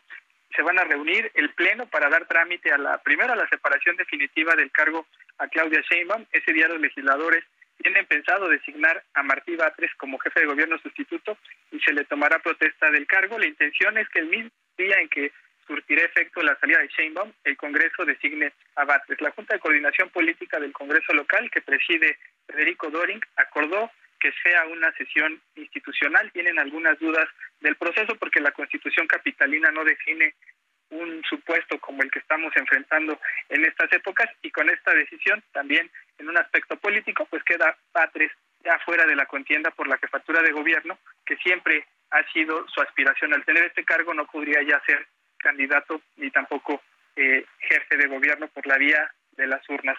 Pero no va a gobernar la Ciudad de México solo. Hoy la jefa de gobierno dijo que este poder será compartido con la secretaria de Finanzas, Luz Elena González, el jefe de la policía, Omar García Harfuch. Creo que Sheinbaum tiene el acierto de no tocar dos áreas sensibles y dejarlas en manos de quienes han tenido un buen manejo. Pero queda claro que coloca a un personaje político que sabemos se va a dedicar también y va a tener la responsabilidad de llevar la campaña, la elección más bien, de llevar la elección del 2024 y esperemos que sea un jefe de gobierno y no un jefe de campaña, que eso enrarecería mucho el ambiente aquí en la capital del país, estimado Jesús Martín. Luis Eduardo, pues muchas gracias por la información que nos has presentado el día de hoy. Veremos cómo se van a dar las cosas ya con estos cambios que sucederán en el gobierno de la Ciudad de México. Muchas gracias, Luis Eduardo. Te envío un fuerte abrazo. Nos escuchamos en la próxima, el próximo viernes. Gracias, estimado Jesús Martín. Un abrazo. Hasta luego, que te ve muy bien. Es Luis Eduardo Velázquez, director del diario semanario Capital CDMX. Ya son las, seis de las 7 de la noche con 33 minutos. Yo, yo sigo en las 6 de la tarde. El tiempo se pasa de volada. Hoy es miércoles. Adivine quién está en el estudio. Con nosotros y con usted, el ingeniero Carlos Álvarez Flores, presidente de México Comunicación y Ambiente. Ingeniero, ¿cómo le va? Bienvenido como todos los miércoles. ¿Cómo está? Muy buenas tardes, Jesús Martín. Es un gusto estar nuevamente aquí contigo y con los 15 millones de mexicanos aquí del otro lado del río que nos están escuchando. ¿Qué nos tiene el día de hoy, ingeniero? Mira, el jueves pasado fue 8 de junio. A lo mejor la gente dice, bueno, ¿y qué pasó? ¿Qué? ¿Por qué el 8 de junio? Bueno, pues un día antes fue el día de la el 7 es el día de la libertad de expresión, ¿o me equivoco? Sí, sí, sí. el 8 es el Día Mundial de los Océanos. Naciones Unidas, la Organización de Naciones Unidas, le puso el eslogan de este año, del 23, dice, Planeta Oceánico. Ah, planeta Oceánico. Y dice, las corrientes están cambiando. Eso de las corrientes son las corrientes marinas, ¿verdad? Digo, porque hay que ser claros. a lo mejor va a ser un, un radio escucha las corrientes. Las corrientes, sí. No, habla de. No España se corrió a la derecha, por ejemplo, ¿no? Digo. Entonces, efectivamente están cambiando. ¿Por qué? Porque ya alteramos el equilibrio. Ahora bien, los océanos, por los que ya se les olvidó, nos dan, nos proveen el 50, cuando menos el 50% del oxígeno para todos los seres vivos del planeta. A ver, es un datazo, porque ¿Eh? 50. Que son, los, que son los arbolitos, pero el mar provee... 50, el mar, 50%, lo dice las Naciones Unidas, no crean que es mi invento, no, no, es Naciones Unidas. Cubren el 70% de la super, bueno, del, del globo. Y también son fuente de proteína. Debemos estar extrayendo hoy 160 millones de toneladas de productos del mar, ¿sí? De animalitos o de proteínas del mar cada año. 160 millones de toneladas cada año y aumentando. Ya dislocamos la cadena trófica. ¿Por qué? Porque ¿por qué comemos nada más? Oiga, me da un pescadito, le digo, oiga, ¿tiene mojarra? No, no la manejo. ¿Cómo que no la maneja? No, pero mire, tengo este mero o tengo este pámpano. O sea, hemos escogido ciertas especies, quién sabe por qué, ¿verdad? Y son las que estamos saque y saque y saque. Camarones, bueno, pues todos. Langostas, pues cada vez hay menos. Ostiones, no, bueno, ya esos. Y las almejas, ¿te acuerdas las almejotas aquellas? Las chocolatas, las que son cada vez no hay, ya. El abulón, ese ya, se acabó. 1.500 pesos un pedacito, así quién sabe dónde lo traen. O sea, hemos estado agotando, ¿por qué? Porque hemos estado sacando. Es lo mismo que le, que le pasa al suelo agrícola. Si tú tienes un monocultivo 30 años, le estás extrayendo los mismos nutrientes, los mismos eh, eh, minerales. entonces se agota. Y entonces, ¿qué, ¿qué estamos haciendo con los océanos y con toda esa vida marina? Pues estamos, ya la cambiamos, de hecho ya cambiamos el, el, equilibrio, la cadena trófica, el sargazo. El sargazo es el mejor ejemplo de cómo de las costas acá al sur, me refiero del Amazonas para acá, que las corrientes vienen hacia acá, hacia el Caribe mexicano, este sargazo, ¿por qué más sargazo? Bueno, pues siempre hubo sargazo, sí, pero no tanto. ¿Por qué? Porque los que se comían ese sargazo que se producía de manera en cierta cantidad estaba en equilibrio. Si quitamos a los que se comen la, ese sargazo y si nosotros seguimos eh, virtiendo esos nutrientes, esa carga orgánica, esa contaminación de muchos tipos, pues ahora hay más sargazo. sargazo. ¿Y cómo le vamos a hacer? Pues está más difícil. ¿Por qué? Porque ya cambió allá abajo la cadena. Es lo mismo de la vaquita marina. La vaquita marina ya se fue. Por eso me da risa que los gringos ahora nos quieren sancionar, que porque la totuaba. Bueno, el tema de la totuaba es otro tema. Eh, otro asunto. ¿sí? Los japoneses pagan miles de dólares por la totuaba. Por la también, vejiga, ¿no? Por la vejiga. Y luego pagan por la aleta de tiburón, porque eso dicen que la sopa de aleta te da potencia sexual. Virilidad. Virilidad. Pero como dice Arjona, el mejor afrodisíaco es el amor. Para que no anden comprando ni los huevos de tortuga, ¿te acuerdas? Sí, huevos de tortuga. 10 huevos de tortuga y mmm, con eso estás, pero no, no, no. Colesterol hasta ni la, ni la aleta de tiburón. No es cierto. Pero esas costumbres y como los japoneses tienen con qué comprar, entonces, pues entonces hay un mercado, una demanda, y entonces, ¿qué pasa? Pues ahí está, la totoaba, se la lleva. Ya se va a acabar también la totoaba, ¿eh? Para que no estén... Y así vamos a ir acabando con todo. Entonces la pregunta es, ¿y cuándo vamos a darle oportunidad a esos ecosistemas marinos, sobre todo a los costeros? Fíjate, todo el milagro de esa fauna eh, marina está en los ecosistemas costeros y es donde nosotros vertimos millones de toneladas de contaminantes cada año. En todos los ríos contaminados, con todo. Metales pesadas, plaguicidas, bueno, hormonas, drogas, este, eh, DDT, todos los plaguicidas tóxicos, fertilizantes, la urea, o sea, todo el mugrero, colorantes, eh, todos los aditivos, bueno, el, río Lerma lleva 1090 contaminantes. ¿Y a dónde creen que van a parar? 1090. 1090, nada más el río. ¿Y a dónde creen que vierte su caudal? Bueno, primero llega y, lo deja un pedacito en, Chapala y luego sigue y, lo, y desemboca en Nayarit, de allá donde viene Huichilopochtli, por los que ya se les olvidó, Ixtlán. Acuérdate que salió de Ixtlán Huichilopochtli con un grupo de valientes y dijeron, vamos a ir allá a la tierra prometida, a donde haya allá lejos un águila sobre un opal. En medio de pantanos. Exacto, y ese, esa águila va a estar devorando una serpiente. ah, pues allá va. Hasta ahí vierte el río Lerma con sus 1090 contaminantes que lo arrojan 4873 descargas de actividades agropecuarias, eh, textiles, industriales, de producción agrícola, los fertilizantes, los plaguicidas. Todo mundo descarga su mugrero porque usamos los ríos y el océano como basurero. Como drenaje. Entonces, esa fuente, esa fuente de proteínas ya se va a acabar en algún momento. Nadie está preocupado. ¿O sí? ¿Tú conoces a alguien que esté preocupado? Yo no veo a nadie que esté preocupado. ni lo menciona. No es tema. no, no, es solamente aquí. Acuérdate, nada más aquí mencionamos. Ahorita el tema es ese, que ve ahí Bueno, pues es que sí, quién va y, quién, y el que sigue. O sea, eso es otra cosa. Lo verdaderamente importante.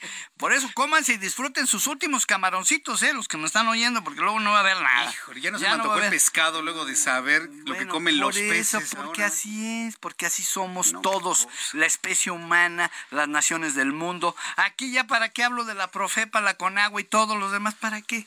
Ya sabemos que no son suficiente. O sea, no es suficiente. Todo lo que decimos.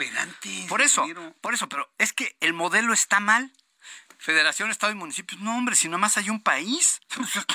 Es que tiene cuatro, cuatro categorías. Ah, sí, no, hombre, vamos a hacer una sola entidad nacional y vamos a meterle lo que dije aquí hace ocho días, dinero. Un billón. Queremos un millón de millones al nuevo gobierno, ahora que venga el nuevo gobierno, sea quien sea, que le ponga un millón de millones para el tema ambiental, para que no estemos acabando con nuestros ríos, para que no estemos contaminando los océanos del mundo. porque somos corresponsables, no vivimos en otro planeta, vivimos en este. Y todas las descargas al Golfo de México, al Pacífico y en el Caribe, que también hay un mugrero ahí, pues afectan los océanos del mundo y la vida acuática, la vida marina de todos. Entonces, pues esa es la invitación, ¿verdad? A que tengamos más conciencia y de no solamente los plásticos, porque Greenpeace y Naciones Unidas, es que la basura plástica, a ver, a ver, a ver, a ver, esa es una parte, pero esa es por la actividad, digo yo, pesquera, fundamentalmente. Entonces, el llamado es ese. No podemos seguir acabando con esa fuente de vida de todos, de todos los seres humanos, de seres humanos y además es una actividad económica. Hay 40 millones, fíjate bien lo que estoy diciendo, 40 millones de empleos que tienen que ver con la actividad costera. 40 millones de empleos a nivel mundial. O sea, es un sector poderoso, económicamente hablando, pero depredador. Ese es el tema. Tenemos que cambiar. Ese es mi comentario. Digo, le puedo seguir, pero ya se acabaron los, los 15 minutos. ya se me acabaron. Sí, por supuesto. Bien, híjole, yo, le escucho y yo no veo ni condición, ni la más mínima condición en México de que esto se tome en serio. ¿eh? por el pues, momento político que se está viviendo. No, pero ya llevamos 30 años eso. O sea, Salinas tampoco era el momento. Y así nos vamos con Fox Cedillo, con Calderón Peña y ahora. Y siempre es lo mismo. No, es que no es momento. No, pues entonces, ¿cuándo va a ser momento? Nunca. Pues, no sé pues tendríamos que un milagro. Yo voy a pedirle, a, yo creo en Dios, yo, tengo mis creencias, yo voy a pedir que el próximo gobierno, sea quien sea, pues que nos ponga el millón de millones. el oh, un millón de millones para cuidar todo lo que hoy estamos ensuciando, contaminando y depredando, porque al fin y al cabo es contra nosotros mismos. La sexta extinción ya inició, ¿eh? Eso ya cada vez acabo de tuitear eso, volví a ver. Aunque seamos 8 mil millones de ah, seres humanos. claro, eso, es lo de menos. eso es lo de menos. Ya inició la sexta extinción, aunque no lo crean. ¿eh? Nadie está en eso. Gracias, ingeniero. Muy buenas tardes. El ingeniero Carlos Álvarez Flores, presidente de México Comunicación y Ambiente. Son las 7.44, 7.44 hora del centro de la República Mexicana. Continuando con toda la información aquí en el Heraldo de México, bueno, antes quiero agradecerles sus comentarios. Todo lo que me han dicho se los aprecio infinitamente. Escribo a través de mi cuenta de Twitter, arroba Jesús Martín MX, arroba Jesús Martín MX. Eh, ahí estaré yo leyendo sus puntos de vista, sus comentarios. Y hubo alguien ahí que me hizo algunas unas eh, preguntas que en un ratito más, cuando tenga oportunidad, se los voy a compartir aquí en el Heraldo. Mientras tanto, quiero informarle que Gerardo Fernández Noroña, el diputado por el Partido del Trabajo, Gerardo Fernández Noroña, reveló en un video publicado en sus redes sociales lo que ocurrió entre la jefa de gobierno de la Ciudad de México, Claudia Sheinbaum, y el gobernador de Sonora, Alfonso Durazo. Mire, califíquelo como usted guste, que si eso fue un chismito o no sé qué, pero fue un video revelador. Yo no había visto a la jefa de gobierno tan enojada con un integrante o un hombre tan cercano al presidente de la República. Tenía el puño cerrado, el izquierdo sobre el, sobre el escritorio y con el dedo derecho le señalaba, ¿no? Ante un Arturo Durazo que se echaba para atrás, ¿no? Sorprendido por el visible, en el video, visible enojo de la jefa de gobierno. Bueno, Gerardo Fernández Noroña, que en ese video aparece a un lado de ambos, dijo que el ex canciller Marcelo Ebrard y Ricardo Monreal llevaron porra al Consejo Nacional y hostilizaron, hostilizaron a Claudia Sheinbaum, por lo que ella le reclamó a Durazo que no se cumplió el acuerdo de no llevar simpatizantes. Es decir, en este video que está circulando, donde vemos a la jefa de gobierno señalando a Durazo, le está reclamando, oye, el acuerdo era no llevar simpatizantes, los otros trajeron sus porras y tú no hiciste nada para impedirlo ante un inerme gobernador del estado de Sonora. Esto fue lo que explicó Gerardo Fernández Noroña. Claudia también cumplió el acuerdo, llegó sola y se enfrentó, le tocaron las huestes, al parecer, de Marcelo. Marcelo y Monreal llevaron gente, llevaron porra, como se dice, literal. Y hostilizaron a Claudia a la entrada. Pues está ahí, las notas le gritaron, piso parejo, la hostilizaron. Eh, pasabas y te, a mí menos, ¿no? Pero sí te gritaban, vivas a Marcelo, a Monreal, pues eso qué, o sea, pues tú respetas y otro tiene otra simpatía Gael Bernal, siempre apoyando los Hermosillo, Sonora, muchas gracias. Entonces, Claudia le reclama eso a Alfonso Durazo, que la hayan increpado, que no se cumplió el acuerdo. Revelador, sin duda alguna, lo que ha publicado hoy Gerardo Fernández Noroña, ya para que no haya especulaciones de qué le está diciendo Claudia Arturo en ese video. Bueno, ya está aclarado por alguien que estaba a un lado de ellos y que mientras tomaba un poco de agua, pues escuchaba el reclamo de la jefa de gobierno. En México, la tercera ola de calor no cede y ahora Coahuila, Nuevo León, Sinaloa y Tamaulipas tendrán temperaturas máximas de más de 45 grados, mientras que otros 18 estados tendrán temperaturas de más de 40 grados. En el Valle de México permanecerá el ambiente caluroso con temperaturas máximas de 34. Hoy llegamos a 32 en varios puntos de la Ciudad de México y se prevé que la ola de calor en nuestro país dure hasta el próximo sábado en esta oleada. Nuestro equipo de corresponsales del Heraldo Media Group nos informan desde sus estados.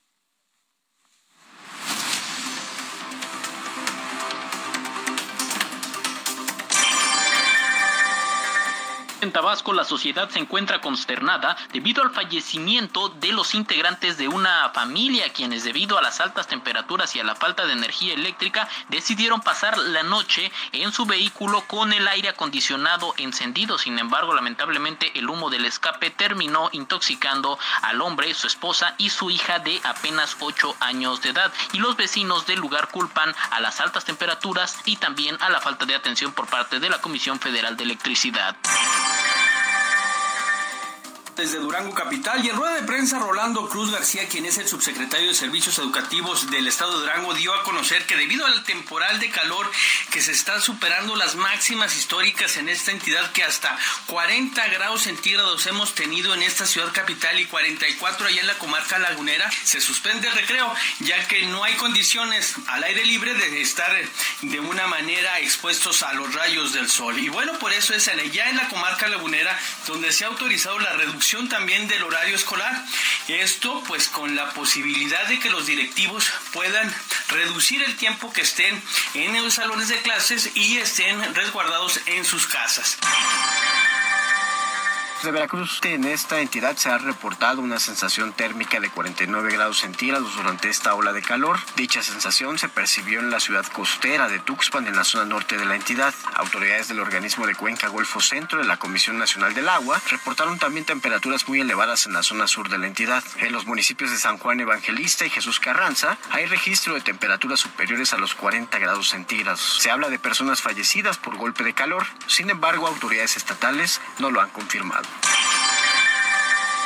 Usos de Monterrey, esta ciudad cálida por la ola de calor que estamos viviendo, algo que teníamos muchos años de no vivir el año pasado. La máxima fue de 36.7 grados. Hoy marcó 44. Se espera que la próxima semana sean 50 y de esta manera rompamos el récord o se rompe el récord de los 48 que se registró en 1958 en aquel Monterrey de antes. Hoy en día esperemos que esto no llegue a pasar, pero es lo más probable. Te saludo con gusto desde Monterrey, Nuevo León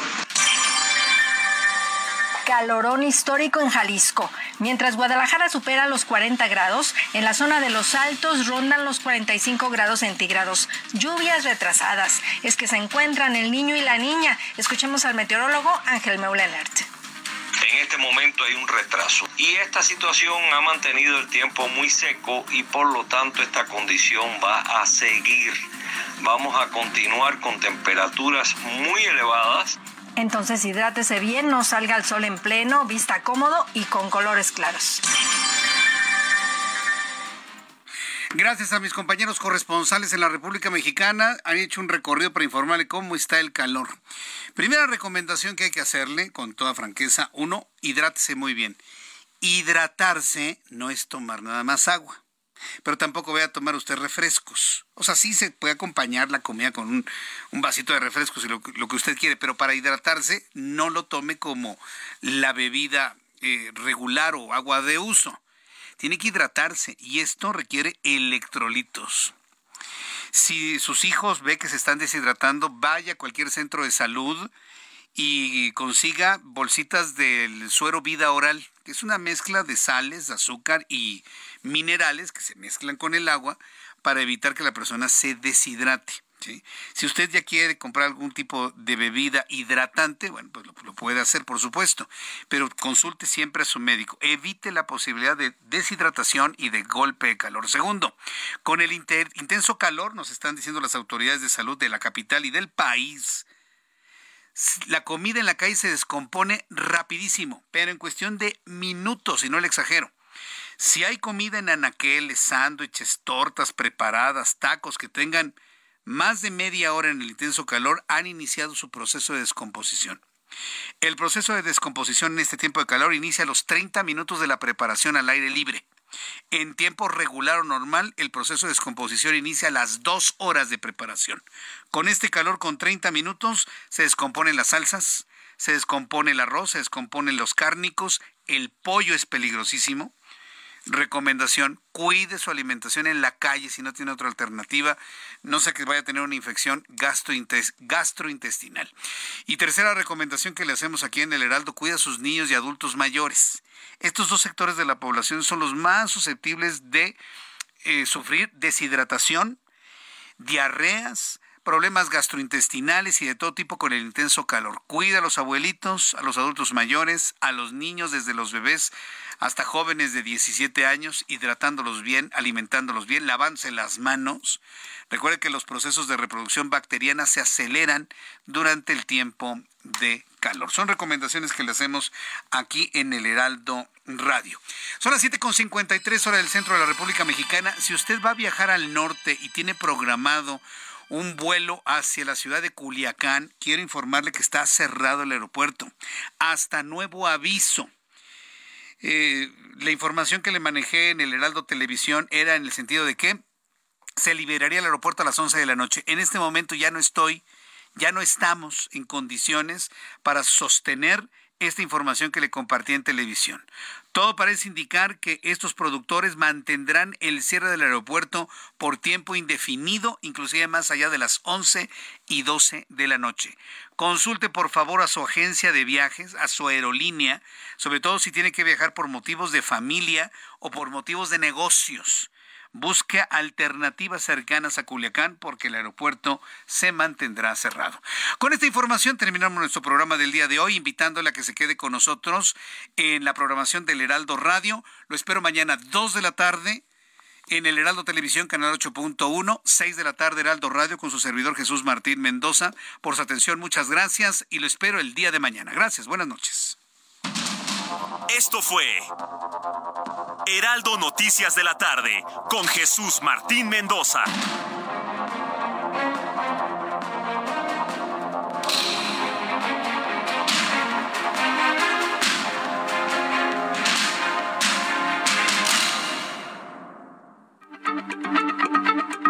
Heraldo Radio, la H se lee, se comparte, se ve y ahora también se escucha.